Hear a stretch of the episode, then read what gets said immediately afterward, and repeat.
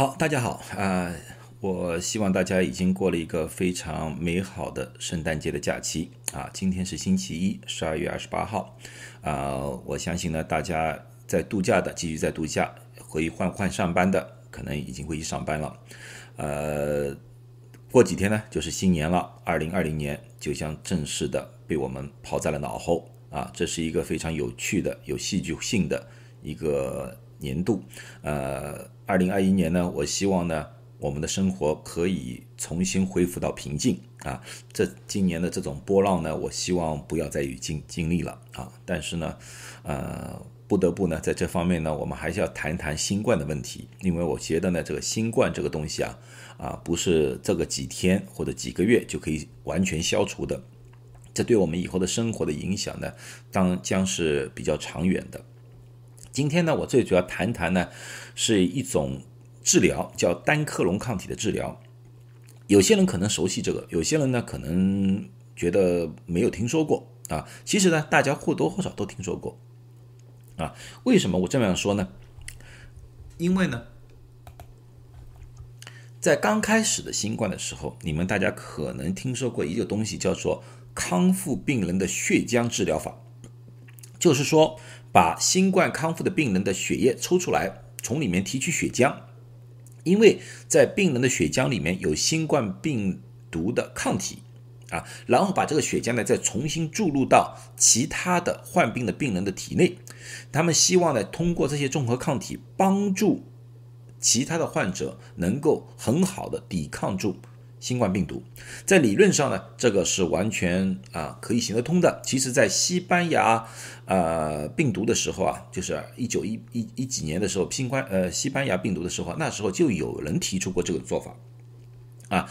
呃，然而呢，这次呢使用了之后呢，通过临床测试呢，发现呢这个效果并不是这么好啊。那么科学家就要讨论为什么不好。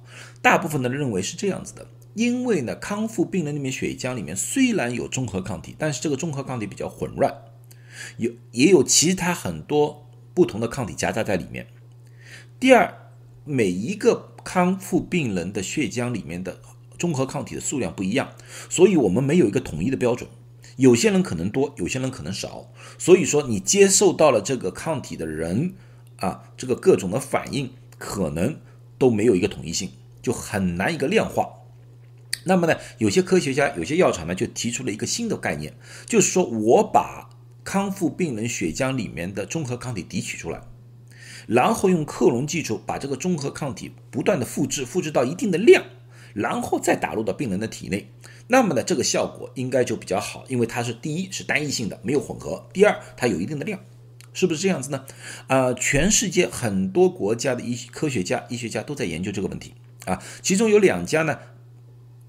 领先了一家呢，就叫依莱利里，一个呢是 Regeneron。这两家药厂呢，啊，依莱利里呢，很多人可能熟悉，它是什么样一个厂呢？它是一个老厂来的，它以生产胰岛素啊出名。Regeneron 呢，它是一个一个相对来说比较新的药厂啊，它最主要呢是生产这种综合抗体啊这种东西的单抗的，它最主要生产单抗的这种功能。可是大家呢比较熟悉的呢，反而这次呢是 Regeneron。为什么对 Regeneron 比较熟悉？大家可能知道，就是川普总统也得过了新冠病毒。他得了新冠病毒之后呢，他第一个用的药就是这个 Regeneron 的单抗啊。用了之后呢，他虽然也是住了医院，可是他住院只了三天就出院了。所以呢，到底是不是这个 Regeneron 帮了他，还是其他的因素，大家无法确定。但是呢，川普总统出院之后呢，他就夸呃，他就下了一个决定，他说，凡是我能用到的药，我希望美国的大众都能用到。所以说呢，在十一月九号，伊拉利里的单抗叫发发音很难啊 b o l a n e v i m a p 啊，这个药呢被批准了紧急使用上市。然后在十一月二十一号的时候呢，就是再生元 Regeneron 的那个单抗呢 c a s i r i v a m a p 和那个 i n d e v i m a p 也上市了。那么大家说为什么有两个名字？因为 Regeneron 的单抗呢，它是分两个部分，要两个同时注射才有效啊。所以呢，它其实是一个药来的，只是两个部分。啊，被紧急使用了之后呢，啊，那么大家说哇，这个已经被紧急使使用批准了，FDA 也批准了，啊，连那个总总统也用了，那么应该是一个大家抢着用咯。啊。可是呢，现实情况呢并不这个样子。Wall Street Journal 华尔街时报呢在上周呢发了一篇文章，他他说呢，highly touted monoclonal antibody therapy s i t unused in hospitals。啊，他就说呢，这类单抗的药物啊，虽然很有名，虽然大家都想用，可是大部分都放在了医院里面没用。现在呢，据不完全统计，大概只有百分之二十的那个单抗药物被用在了病人身上。那么大家说，是什么原因？是不是太贵了？因为大家都听说这种单抗很贵啊。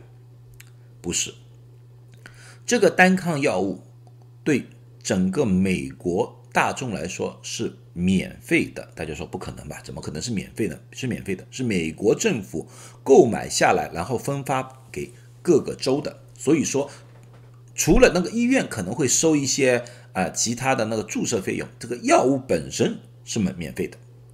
那么大家说很奇怪哦，有名人效应，又有这个，为什么不用呢？为什么医院不用呢？因为对医院来说，你免费的应该没有什么负担嘛。这个最主要是使用的限制的问题，因为呢它是紧急使用，所以说呢医生不敢跨出这个框框给病人用药，他一定要在 FDA 限定的框框里面用药。那么 FDA 有了哪些框框呢？第一，他一定要有症状少于十天，也就是说你有症状了，到第十一天去到医院里面叫医生打这个，对不起不给。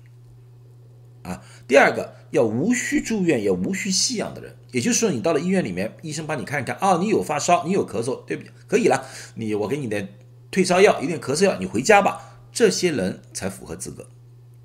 啊，第三个要有严重的风险，啊，并不是说，如果举个例子说，一个四十五岁的人没有任何基础疾病跑到医院里面来，他也不会给你用。啊，他要呢，第一要肥胖的，BMI 要大于三十五，要有慢性的肾脏疾病、糖尿病或者免疫功能低下，这些只要里面符合一样就行啊，不是所有的全部，就是符合一样就行。或者是六十五岁以上，或者在五十五岁以上又有心肺的疾病，十二十七岁也可以，十二到十七岁也有基础疾病，举个例子，像哮喘呐、先天性的某些疾病啊都可以用啊。可是大家要看回来了，这部分人的话。往往他们到了医院里面来的时候，我们医院为了谨慎起见，或者说到了医院里面，他们已经有很多很多我们已经无法掌握的症状，大部分这批人，对不起要住院。可是他们一旦住院了，他就不符合规定用药了。这就是为什么到现在为止好多药没被使用。那么大家说了，为什么？住院病人不能使用的，因为在临床三期的测试里面，他们发现对住院病人没有帮助啊，因为住院病人体内已经产生了足够的自身抗体，再打抗体进去没有多大用，所以说呢，他们说住院病人不能用，就这么简单啊。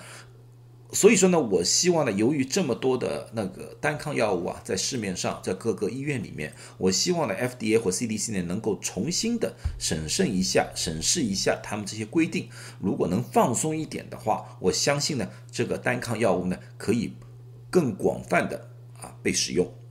好，今天呢我就讲到这里啊。今年呢，我估计这是最后一个视频了。我希望呢，大家呢在新的一年里面健健康康啊。希望呢那个疫苗呢也能快一点的啊给大家注射。那么呢，明年呢，我希望呢这个时候我和大家之后呢，大家都非非常的平安啊，非常的健康。好，谢谢大家，和大家明年再见，祝大家新年好。